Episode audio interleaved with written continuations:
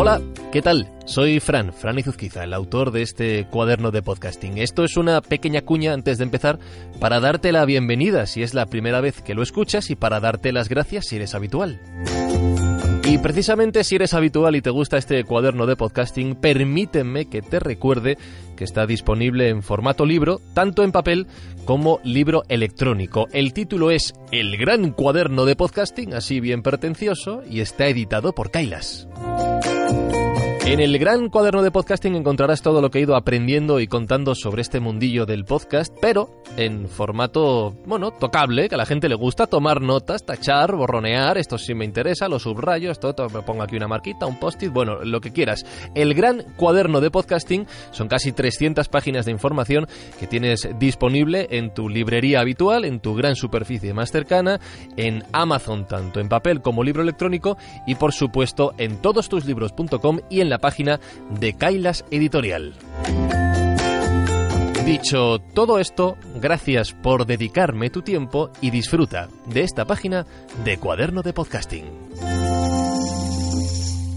Cuaderno de Podcasting. Página 10. Google, Spotify y las estadísticas de tu podcast. Antes de empezar, eh, quiero avisar una cosa. Esta página se ha quedado un poquito desfasada, pero no del todo. Os cuento. Para empezar, en ella se habla de Google Play Music como distribuidor de podcast de Google. Bien, en 2018 lanzaron Google Podcast, por lo que esta herramienta ya ha quedado anticuada en nuestro mundillo. Y este año también Spotify ha comenzado a eliminar el rehosting para algunos proveedores, principalmente para grandes medios. Les dan un pase VIP, digamos, que se conoce como pass-through. Dicho todo esto, el concepto de rehosting que se aplicaba en Google Play Music, que se sigue aplicando para casi todos en Spotify, este concepto que se cuenta en esta página sigue siendo el mismo y la explicación todavía es perfectamente válida. Así que, sabiendo esto, disfrutad de esta página del cuaderno de podcasting.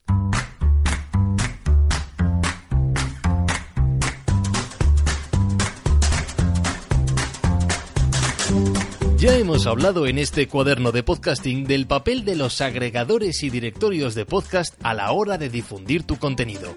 Y ya hemos repasado la historia de Apple y su influencia en la historia del podcasting. Hasta hace no mucho fue el único gigante, entre comillas, que apostó por este mundillo. Pero desde hace relativamente poco tiempo, esto ha comenzado a cambiar.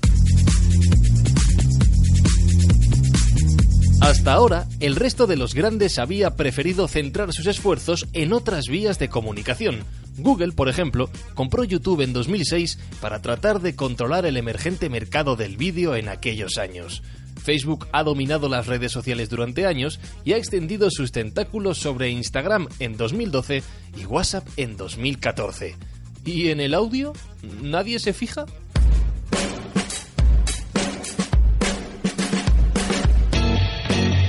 El crecimiento del audio online a nivel mundial ha ido ligado principalmente a la distribución de música y el crecimiento de su modelo digital. La tienda de música de iTunes fue creada por Apple en 2003. Amazon Music vio la luz en beta pública en el año 2007. Spotify nació en Suecia allá por 2008. Google Play Music nació en 2011. Y Tidal, el servicio de música creado por Jay-Z, nació en 2015.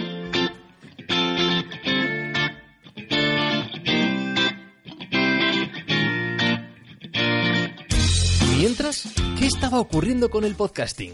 Pues ocurría que también estaban haciendo. Lipsyn comenzó su actividad en octubre de 2004. Los podcasts aterrizaron en iTunes en el año siguiente, 2005. Spotify comenzó a incorporar podcasts a su catálogo ya en 2015 y Google los incluyó en Play Music en 2016. Es decir, que vamos con unos cuantos años de retraso.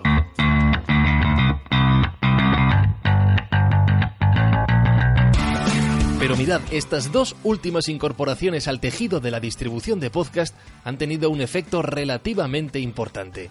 Libsyn, la plataforma de hosting norteamericana, reveló hace unos meses que Spotify ya se había colocado como el segundo lugar donde más se consumían los podcasts que ellos alojan, tan solo por detrás de Apple Podcast, aunque eso sí, a mucha distancia.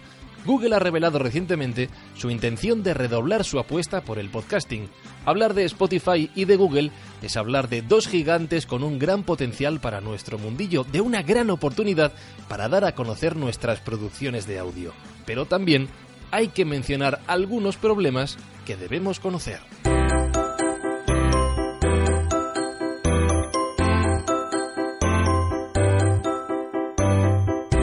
Cuando tú creas un podcast tienes básicamente dos elementos.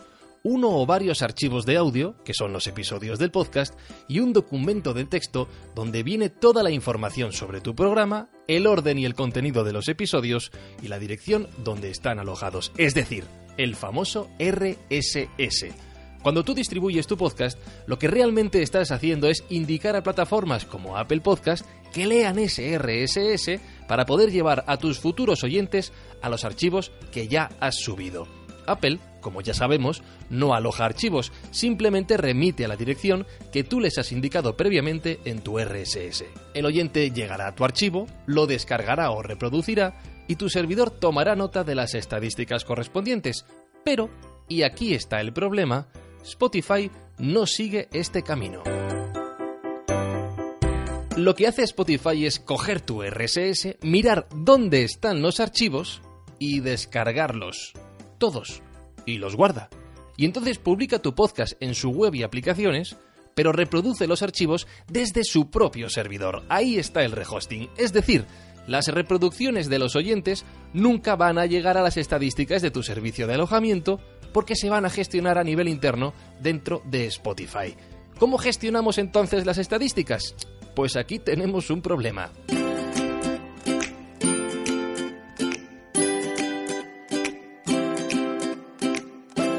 Y tenemos un problema por varios motivos. Voy a mencionar tres principalmente.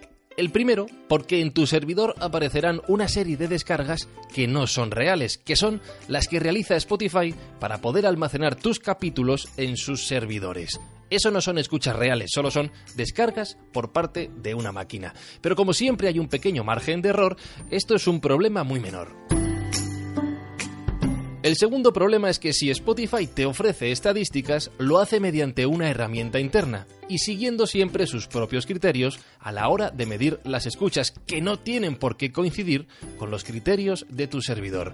Y si simplemente sumas unas con otras, quizás estés mezclando peras con manzanas. Y tal y como repasamos en el anterior episodio del cuaderno de podcasting, esto es un problema que la industria está intentando solventar por lo que se trata de un gran paso atrás, teniendo en cuenta además la gran importancia de Spotify en el sector del audio. Y el tercer problema es, ¿qué ocurre si yo mañana realizo una modificación en un episodio de mi podcast que Spotify ya ha descargado y guardado? Pongamos, por ejemplo, que yo tengo insertada publicidad dinámica en mis podcasts, que es un concepto que ya desarrollaremos en otra página de este cuaderno de podcasting. Si Spotify ha almacenado un episodio con un anuncio que yo modifico cada cierto tiempo, los oyentes que escuchen mi podcast en esta plataforma siempre van a oír el mismo anuncio, por mucho que yo lo cambie en mi servidor, porque Spotify ya ha descargado esa versión del capítulo. Es posible forzar a Spotify a renovar el archivo, pero no es sencillo. Con esto, estaré perdiendo reproducciones a la hora de vender publicidad a posibles patrocinadores.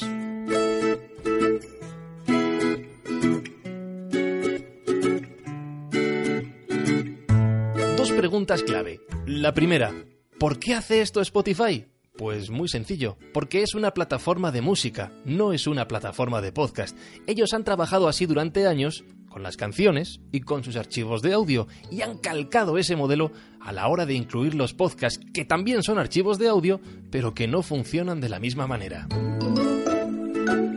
Y la segunda, ¿merece la pena entrar en Spotify aun a sabiendas de que existe este problema?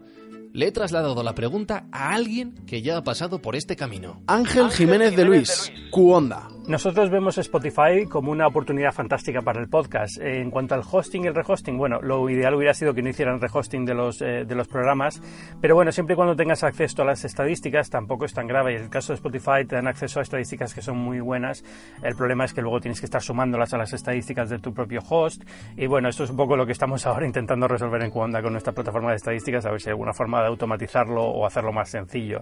Pero no, no veo que sea un problema y merece la pena a cambio de poder llegar a un público más grande, sobre todo en España, Latinoamérica, donde hay mucho teléfono Android, no hay una aplicación por defecto de podcast instalada, pero mucha gente usa Spotify. Eh, nuestra opinión es que probablemente a la larga vaya a compensar mucho eh, que, que, estar ahí, ¿no? El impacto en descargas todavía es pequeño, pero sí es verdad que el público que escucha a través de Spotify está demostrando ser un poco más variado que el, que el tradicional que teníamos por otros canales.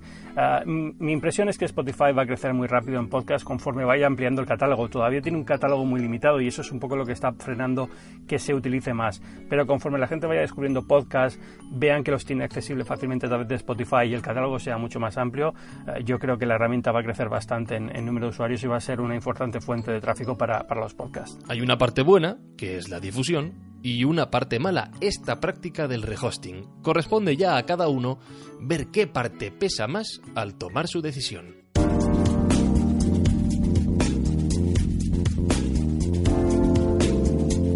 Esta misma práctica del rehosting la ha realizado Google con su plataforma Play Music a la hora de incorporar podcasts a su catálogo. La explicación es la misma. Se trata de un servicio de música acostumbrado a distribuir archivos de audio desde su propio servidor, y con los podcasts han seguido la misma práctica.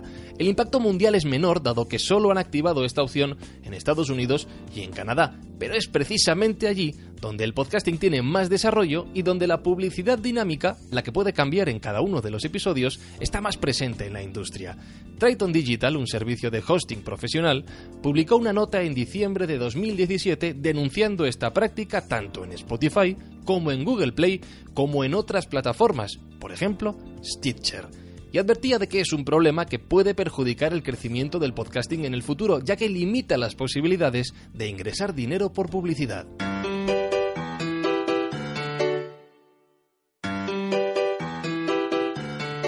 La misma pregunta que le he hecho a Ángel Jiménez de Luis sobre Cuonda y Spotify, se la he hecho a otro podcaster español que tiene su programa también distribuido, en este caso, a través de Google Play Music. Javier Garau, Javier Garau, ración de NBA. Ellos tienen un portal específico para podcasters que se llama Google Play Music Podcast Portal, donde puedes ver la actividad de escuchas y descargas eh, en cuanto a cada episodio en total y también eh, día a día.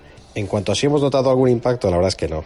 Los eh, apuntamos a esto pensando que nos daría más opciones a dar a conocer Ración de NBA a oyentes allá donde ellos suelen consumir podcast. Eh, pero en este caso no nos gustaría decir que sí, pero no hay actividad, eh, no tenemos ningún fruto. E incluso probando como usuario me parece algo difícil de encontrar tanto la zona de podcast de Google Play Music, depende si estás en el teléfono o en ordenador y también eh, específicamente nuestro podcast tampoco es fácil de encontrar, con lo cual la conclusión es que, que, no nos ha servido y que probablemente discontinuemos su uso en un futuro próximo. La clave sobre Spotify, Google y el podcasting no es tanto lo que han hecho hasta ahora, sino lo que pueden aportar de cara al futuro.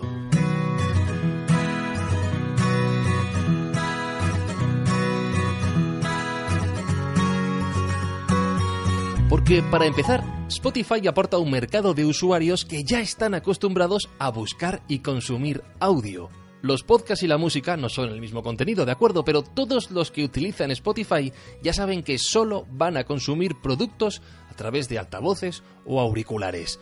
A ellos no hace falta explicarles que no hay texto, que no hay imagen, que esto es algo diferente. La transición de un contenido a otro parece ciertamente natural. Ahora, eso sí, hay que preocuparse de darles algo que realmente les pueda resultar interesante. Y en el caso de Google se abre un potencial enorme a la hora de dar a conocer nuestras producciones al público en general.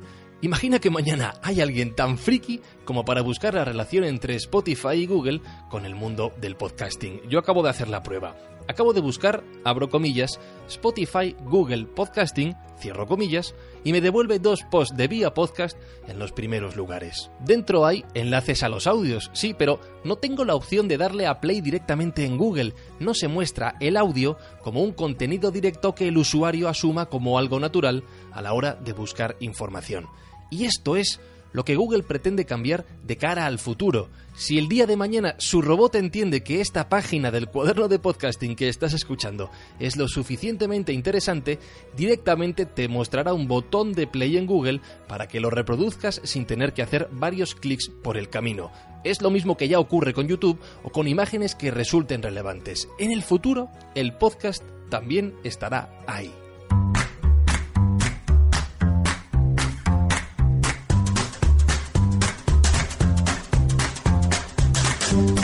La incorporación de grandes plataformas al mundo del podcasting abre otras muchas vías de distribución de nuestros contenidos, como son, por ejemplo, los asistentes de voz y los altavoces inteligentes, el HomePod de Apple, el Home de Google, Amazon y Alexa, pero esto quedará para otra edición. Se van acumulando los temas pendientes, ¿eh? Querido cuaderno de podcasting, hasta la próxima página.